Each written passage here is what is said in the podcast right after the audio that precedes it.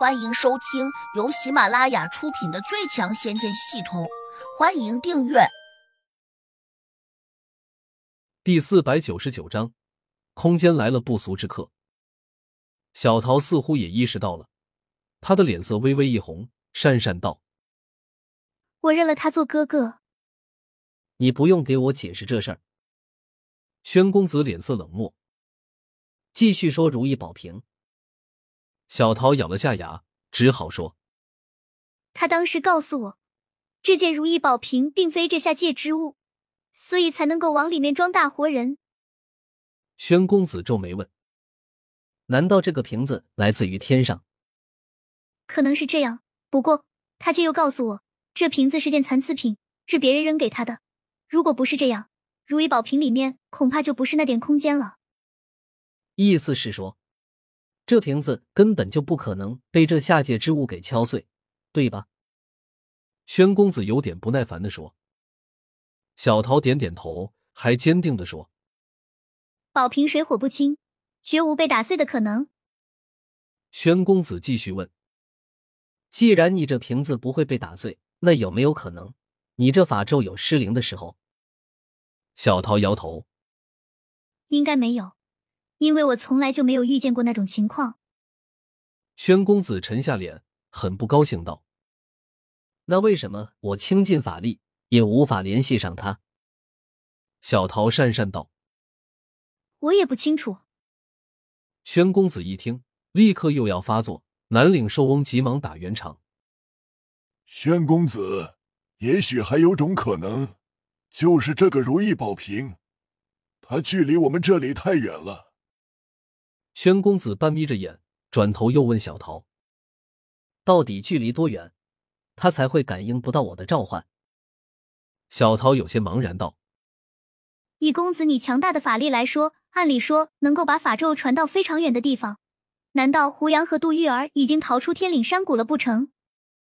宣公子目光有点凶，好像越发有些生气，喝道：“你最好不要骗我，小桃！”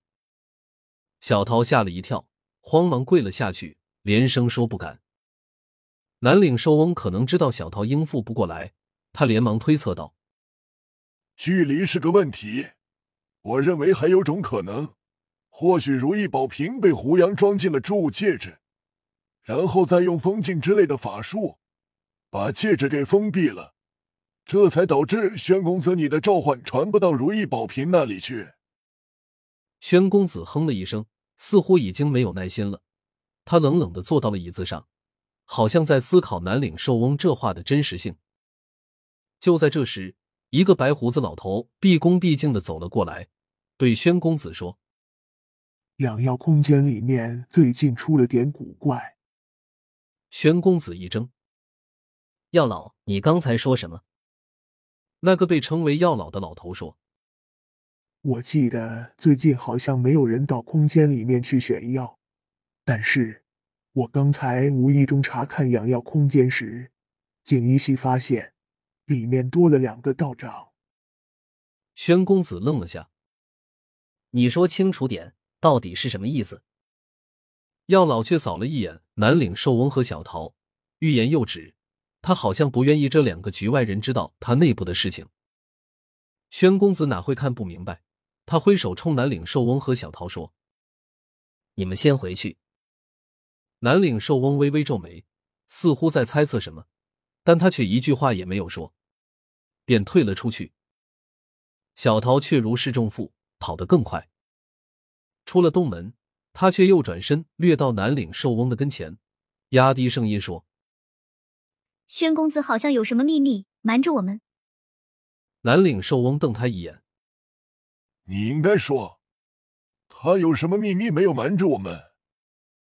这次不一样，会不会是宣公子早已经抓到了胡杨和杜玉儿，却故意这样责骂我们？小桃愤愤道：“小桃，这就是你太年轻和不懂事的地方了。我们替宣公子做事，只求努力去做，至于他愿意给我们什么，我们就得接受什么。难道？”我们还想祈求他给我们好脸色吗？小桃没好气道：“南岭寿翁摇了摇头，心说：“这个小桃终究太幼稚了。”然后他转身便走，不再理会小桃。虽然小桃和宣公子有过密切的交往，但南岭寿翁心里却坚信一点：如果真要让宣公子在自己和小桃两人中选一人出来信任，那自己肯定是那个人。毕竟女人如衣服，兄弟如手足。纵然南岭寿翁目前还没有资格做宣公子的兄弟，但他肯定比小桃更有利用价值。单从这一点说，宣公子的脑袋一定是清醒的。尤其是今天，小桃居然还说他和另一个地仙有交往，这无疑犯了宣公子的大忌。果然，宣公子已经在洞里面开始鄙视起小桃来了。一个混乱的东西，到处去勾引人，居然还想把我的魂勾住。简直太不自量力了！站在旁边汇报工作的药老并没有接话。等到宣公子把牢骚发完之后，他才又继续汇报。那两个倒是看起来很奇怪，因为我并没有邀请他们进去买药材。宣公子开始还不以为然，但是他很快从当中听出了蹊跷，忍不住问：“你说清楚一点，既然你没有请他们到里面去买药材。”那他们是怎么进去的？药老一脸谨慎的说：“这个空间好像有一些漏洞，对于仙气是无法抵御的。我猜他们是借助某个某一件仙气进去的，只是目前还不清楚他们到我们空间里面去做什么。”宣公子的神情顿时变得凝重起来。你说这两个人手上竟然有仙气，那他们会是什么来头？难道他们本身就是某些仙人伪装成普通人的，还是他们手上拿到了什么仙器？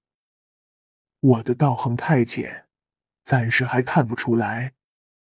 仙公子，你说的这两种可能性都存在，但是我有一个疑问：他们会不会是什么人指使的？不然他们怎么能找到我们这个空间呢？药老有些紧张的说。宣公子一听。顿时也变得紧张起来，赶紧又问：“他们在空间里面都做了些什么？”药老迟疑了下，说：“其中一个道士养了一只长了犄角的小狗，把空间里面一个种田的给咬伤了。除此之外，好像他们也没有做什么。”本集已播讲完毕，请订阅专辑，下集精彩继续。